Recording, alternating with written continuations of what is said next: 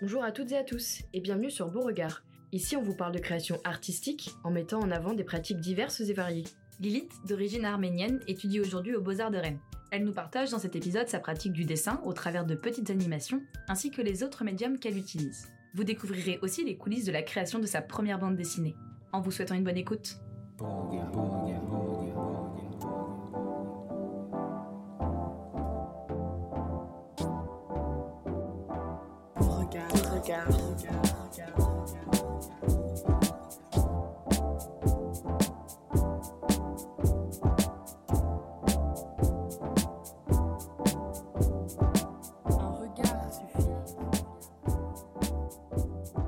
Bonjour à toutes et à tous. Salut.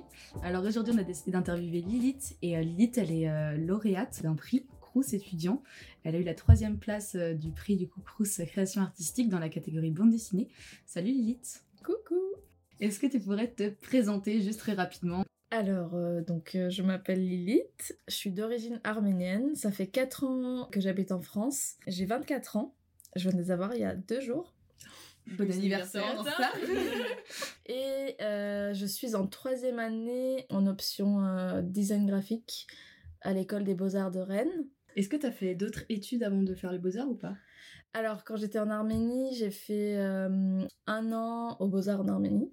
Enfin, c'était une année préparatoire, mais très très différente de la France, bien sûr, parce que en Arménie, euh, la pratique artistique est vachement centrée euh, vers l'académisme. En gros, pendant la première année, on nous apprend euh, juste à dessiner euh, comme des malades. Il faut que tous les traits soient parfaits. On nous apprend à faire de la peinture et tout. J'aimais pas trop ça au départ, mais maintenant que je pratique euh, un peu la peinture, l'aquarelle, je me rends bien compte que cette année-là, en Arménie, enfin aux Beaux-Arts en Arménie, m'a bien servi parce que j'ai quand même pas mal appris au niveau des techniques et tout.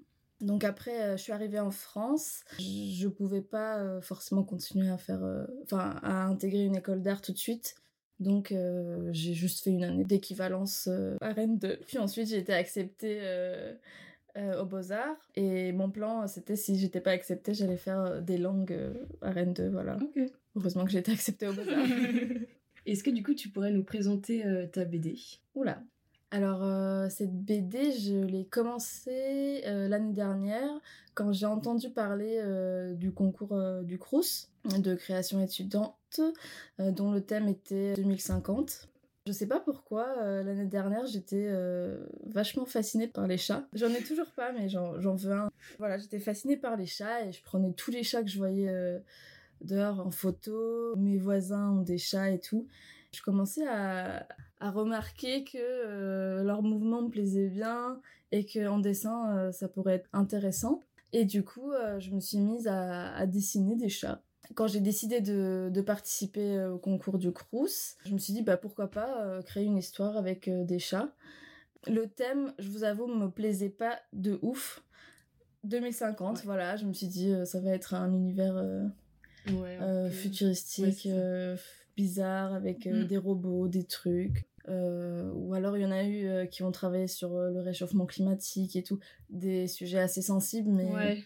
mais bon, voilà, je, je voulais pas ressembler à tout le monde et je me suis dit pourquoi pas se servir d'un sujet qui est actuel. Enfin, j'ai choisi un, un caractère, enfin un personnage qui existait euh, dans la vie euh, réelle, qui était donc euh, Donald Trump. Mais je voulais pas euh, dire euh, C'est Donald Trump. que c'est Donald Ouais. Trump. Du coup, enfin c'est c'est complètement lui. Quand on regarde les, images, enfin les dessins, on sait que c'est lui, mais il s'appelle Crumb. Donc ce Crumb, il veut se réélire euh, pour euh, pour être président. Et euh, les chats, vu qu'ils sont nuit, euh, une nuit, décident juste d'aller tuer ce petit. ce petit, euh, juste d'aller tuer. voilà, c'est leur, euh, c'est leur mission. Quand on lit la BD, on se rend compte qu'en fait, c'est une bande de chats. Ils avaient l'habitude de- d'exercer euh, cette activité, on va dire, d'aller tuer des gens dans la nuit. c'est génial. Ouais. Et en gros, le chat principal du, de la BD qui s'appelle Freddy, ça fait euh, très longtemps qu'il s'est posé avec euh, sa maîtresse. Il est juste tranquille, il regarde la télé et tout. il, il a laissé toutes ces histoires derrière lui et il entend un bruit à un moment dans la nuit, ils vont tuer euh, euh, Crumb. Et du coup, il se dit bon bah allez, je m'ennuie, je vais je vais je vais rejoindre mes copains pour revivre ces, ces émotions. La mafia du chat. Quoi. Ouais, c'est ça. Ce que je trouve hyper intéressant dans ta BD, c'est qu'on a le point de vue du chat et pas le point de vue de la maîtresse. Et j'ai trouvé ça hyper drôle que ce soit Freddy et sa Denise et pas Denise et son chat Freddy. Et comment ça t'est venu cette idée de venir de, de, partir du point de vue du chat finalement?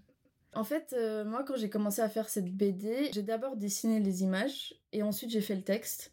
Limite, j'ai même pas pensé à l'histoire. Enfin, si, j'avais quand même un fil conducteur, mais j'ai pas forcément mis euh, des cases avec du texte à chaque fois que j'avais un dessin. J'ai fait tous les dessins et je les ai regroupés et ensuite j'ai commencé à, mettre du texte. Et je sais pas, c'était euh, assez naturel que ce soit le chat qui parle. Euh, après, j'ai des potes qui m'ont qui m'ont parlé euh, d'une autre BD qui s'appelle Le Chat Rabbin. Le Chat Rabbin. Le Chat Rabbin. Et qui m'ont dit que c'était un chat aussi qui parlait euh, tout seul. Moi, je le connaissais pas parce que bah, c'est un truc assez français, je pense. Le fait de, de parler du point de vue euh, du chat, en fait, c'est quelque chose qui m'est venu naturellement. C'est comme si au final c'était moi un peu qui parlais, mais euh, je me mettais dans la peau euh, du chat. C'est un peu bizarre, mais enfin voilà, je me suis pas posé la question, c'est venu naturellement. Et comment ça se passe du coup la préparation générale d'une BD Comment tu, crées euh, tes cases? Comment tu t'inspires de ça? Comment tu as décidé par exemple On sait qu'il y a quelques bulles hein, qui existent dans ta BD, mais par contre il y a aussi des, cases entières qui sont consacrées au texte. C'était un choix délibéré de ta part ou c'était peut-être une sorte de combler du vide? Tu avais une petite case en trop peut-être? Et euh, même chose, les dessins préparatoires de tes chats que tu avais déjà fait, ils ont été utiles justement pour la réalisation de cette BD alors oui, avant de commencer la BD, comme j'ai dit tout à l'heure, j'ai pas mal photographié euh, et filmé des chats. Ta galerie euh, doit être incroyable. ah oui, oui, il y en a, il y en a de toutes les sortes. à chaque coin de rue que quand je voyais un chat, je les, je les prenais en photo. La en... chat. Ah oui, des fois il y a des gens qui me prenaient euh, pour une folle parce que bah j'étais accroupie comme ça en train de les filmer dans différentes positions. Je suis passée par cette phase-là où j'ai pas mal étudié, on va dire, leurs mouvements, leur façon de bouger et tout. J'ai commencé à imaginer des scènes euh, dans ma tête, voilà, et j'ai fait une première étape de croquis. Je fais ça toujours euh, sur mon iPad, euh, voilà, je, je, fais des petits, des petits dessins rapidement.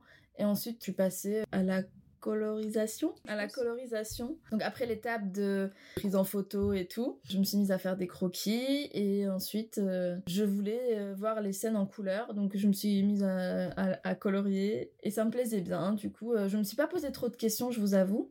Je vais pas dire je suis un, génie, mais enfin tout est venu assez naturellement. Et le chat principal, Freddy, donc est un chat roux. Et ça, c'est une petite référence au chat de ma voisine, voilà, parce que je l'adore. Je sais plus ce que tu m'as dit d'autre dans ta question. Euh, l'histoire des bulles. Comment ah, t'as ça? Parce que je sais que voilà, c'est un choix délibéré quand tu fais une BD aussi. Ouais, bah en fait, euh, les cases sont là quand le chat parle euh, tout seul. C'est comme un, quand on lit un livre et que c'est c'est une narration quoi, à la première personne. là, le chat, il raconte son histoire et tout simplement, les bulles sont là quand il y a des actions dans, dans les scènes et il y en a pas beaucoup parce que les, les dessins sont quand même assez explicites. Voilà, j'ai essayé de pas trop bourrer les, mm. planches euh, par des textes. Comme c'est une BD assez courte, ça peut être assez difficile euh, à lire. Euh.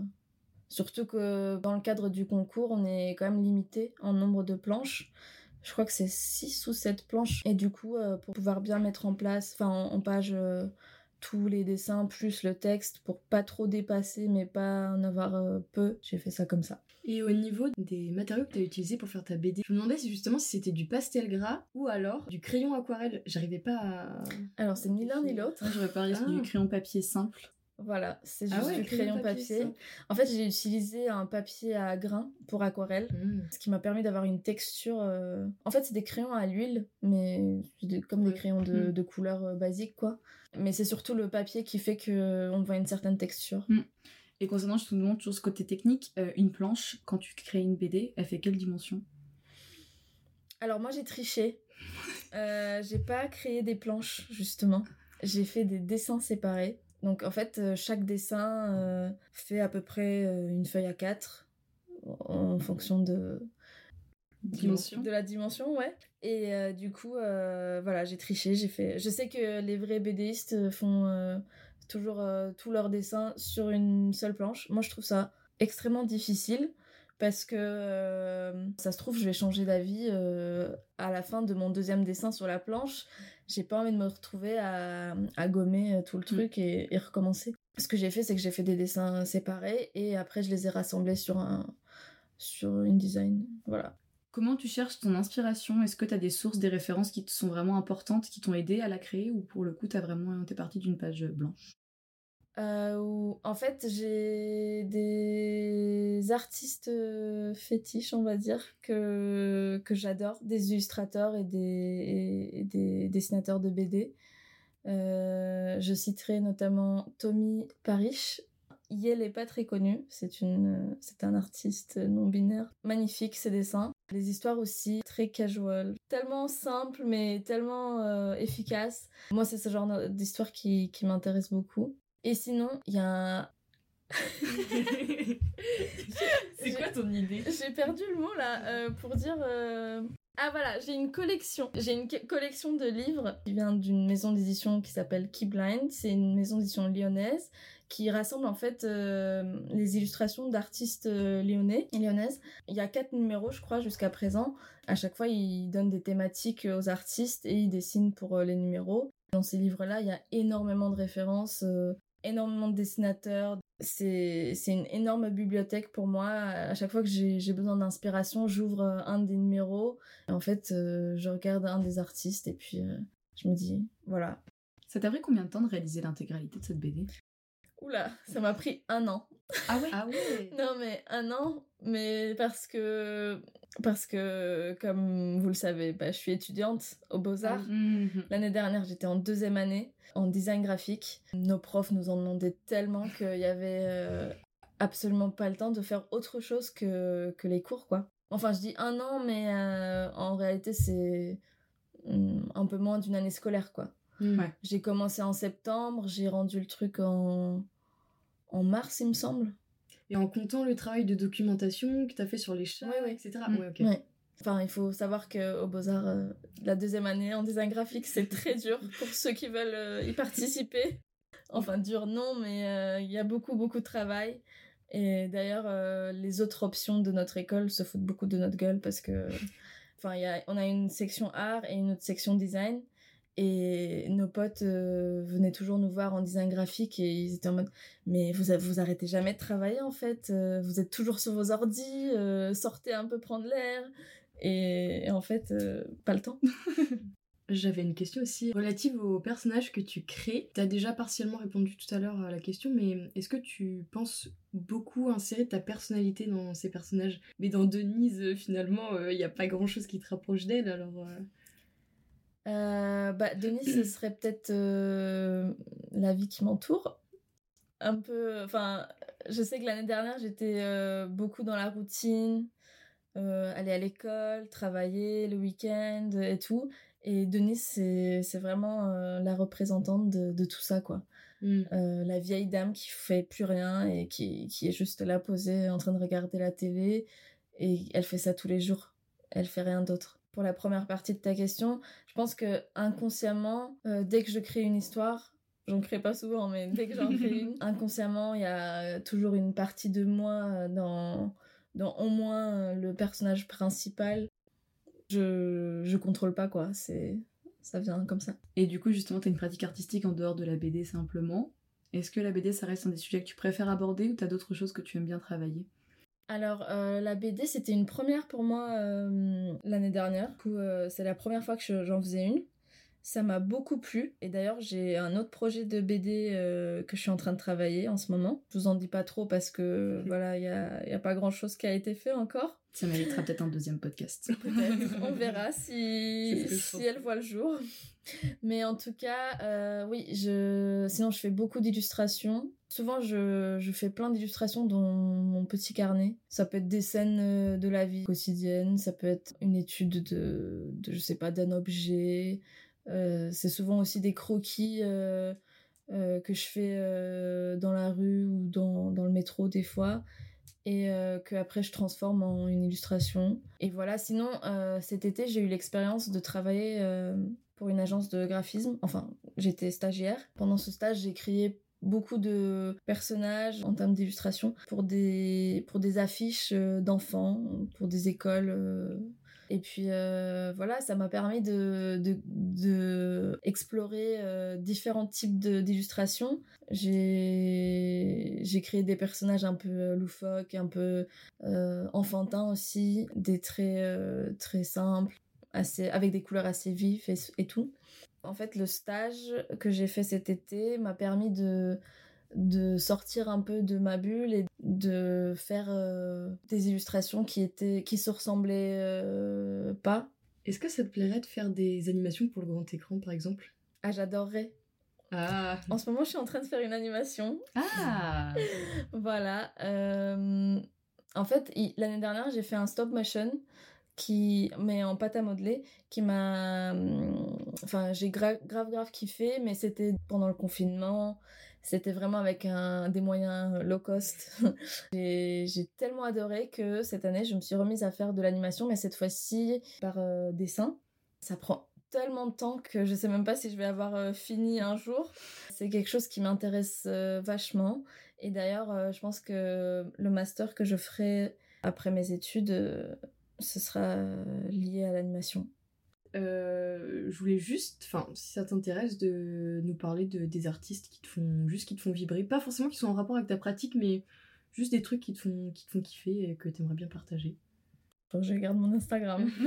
ça peut être euh, de la chanson, euh, Ouais. du théâtre, Ah de la oui. danse. Alors, mon amour absolu de tous les temps, c'est Tyler, the Creator. Ah, Je l'adore tellement.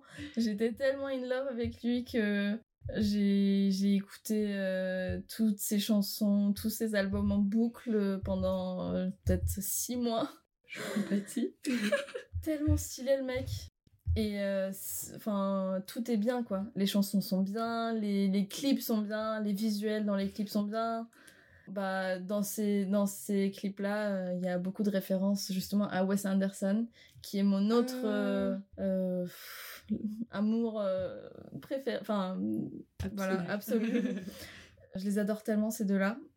Et après, il y en a plein d'autres, tellement, tellement d'artistes que je suis sur Instagram euh, qui mériteraient que j'apprenne euh, leur nom par cœur. Ah oui, j'ai rencontré un illustrateur aussi euh, cet été, un illustrateur anglais qui s'appelle Sam Pitt. Trop bien aussi. Juste magnifique. Je j'ai pas assez de vocabulaire pour décrire euh, ces gens. Juste, ils sont euh, incroyables. Voilà, j'ai j'ai que ça à dire. Pour terminer le podcast, on a une petite nouveauté, on fait le questionnaire à la Max Frisch. Et donc dans le questionnaire, il y a environ 55 questions. Donc je vais te laisser choisir un numéro entre 1 et 55 et tu vas répondre à une des questions. 1 et 55. Euh, bah, je vais dire le 9 parce que c'est le jour de mon anniversaire. Ah c'est beau. Du coup, question numéro 9. Pensez-vous que ce savoir académique est lourd, décalé de la réalité des personnes? Et ici, il faisait référence à euh, l'école, l'université, le savoir scolaire et l'académique était la question en fait numéro 7, juste avant. T'as 4 heures. là là. Oui et non. Enfin, je sais pas comment répondre à En cette 30 question. secondes, tu dois y répondre. C'est l'objectif de cette question. Je pense que c'est nécessaire d'avoir un bagage euh, académique euh, parce que euh, c'est c'est quelque chose, enfin c'est une clé qui va t'ouvrir des portes. C'est plein de connaissances, c'est plein de euh, plein de facilités on va dire. et mais par contre il faut pas, il faut jamais rester euh, enfermé de- dedans quoi. Il faut sortir euh, et explorer euh, le monde euh, et se servir justement de de ce truc académique pour pour en savoir plus quoi sur le monde. Trop cool. Très belle conclusion. Et bah du coup, merci beaucoup Lilith pour nous avoir partagé toute ton expérience et du coup tous ces beaux travaux pour lesquels tu as participé. On précise bien sûr que la BD sera disponible sur notre compte Instagram d'ici environ 5 jours. Ce sera la troisième post Instagram de la série Lilith. Et donc euh, à bientôt, on espère euh, pour peut-être euh, ce deuxième projet en, en suspens de Stop Mo du coup. Et merci d'avoir pris le temps de nous présenter ton projet et tes expériences. Ça nous a fait super plaisir. Merci à vous. Merci à vous d'avoir écouté cet épisode de Beauregard, en espérant qu'il vous ait plu. Et on se donne rendez-vous dans un prochain podcast avec une nouvelle rencontre artistique.